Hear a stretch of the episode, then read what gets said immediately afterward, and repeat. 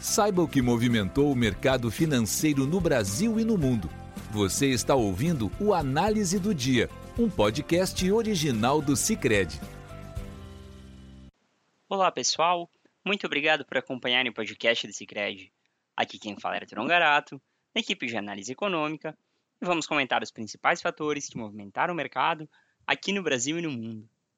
Na Europa, as bolsas fecharam em leve baixa, com destaque para a divulgação do, da inflação ao consumidor, CPI, dos Estados Unidos. Além disso, investidores seguem em compasso de espera para as decisões de política monetária do Federal Reserve, Fed, o Banco Central Americano, amanhã, e do Banco Central Europeu e do Banco da Inglaterra, ambas na quinta.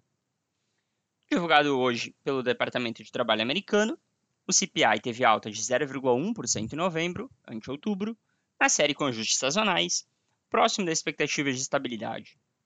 Na comparação anual, a alta foi de 3,1% em novembro, também em linha com o que esperavam analistas.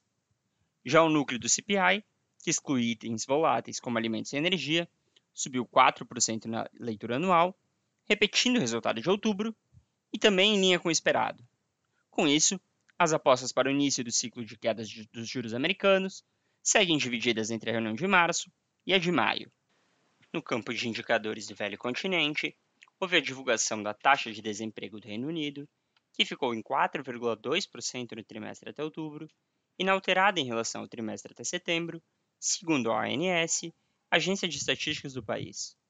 O resultado veio em linha com o esperado por analistas. Na Alemanha, o índice ZEU de expectativas econômicas surpreendeu, avançando a 12,8 em dezembro contra 9,8 em outubro, quando analistas esperavam recuo a 5,7.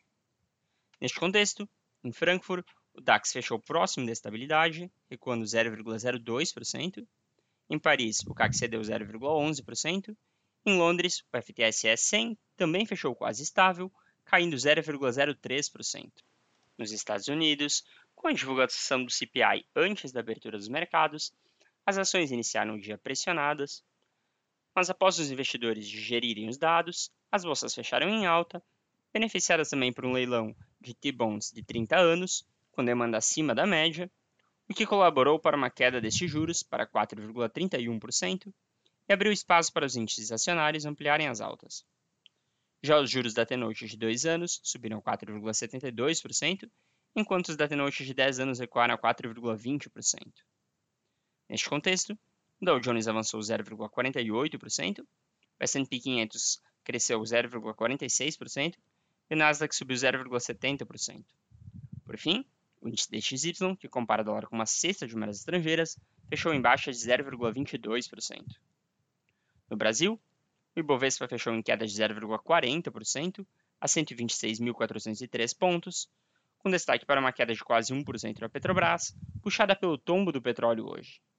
A commodity caiu quase 4% após o Departamento de Energia dos Estados Unidos cortar em 10 dólares sua projeção para o Brent em 2024, de 93 para 83 dólares. O barril do WTI para janeiro tombou 3,80% a 68 dólares e 61 centavos, enquanto o Brent para fevereiro tombou 3,67% a 73 dólares e 24 centavos. O destaque doméstico foi a divulgação do IPCA de novembro, que subiu 0,28%, próximo da nossa estimativa de alta de 0,26%, e da estimativa do mercado de alta de 0,29%. Com isso, houve desaceleração no acumulado de 12 meses de 4,82% para 4,68%, levando o índice a ficar abaixo do teto da meta deste ano de 4,75%. Para a decisão do cupom de amanhã, a aposta segue sendo de uma redução de meio ponto percentual na Selic, como amplamente sinalizado pelo Banco Central. No câmbio, o dólar teve alta de 0,60%, cotada a R$ 4,97, na maior cotação desde 1 de novembro. Por fim, uma leitura benigna da composição do IPCA de dezembro, que pode deixar abertas as portas para uma Selic terminal mais baixa, trouxe redução para os juros futuros. Contribuíram também o alívio dos treasuries e o tombo do petróleo. Assim, as taxas dos contratos de depósito interfinanceiro, DI, para 2025, caíram para 10,31% contra 10,24% ontem. Para 2027, caíram para 10,01% contra 10,07% ontem. E para 2029, caíram para 10,46% contra 10,51% ontem. Com isso, pessoal, encerramos o nosso podcast de hoje. Obrigado por estarem nos ouvindo. Esperamos vocês amanhã. Você ouviu o Análise do Dia, um podcast original do Cicred. Até a próxima!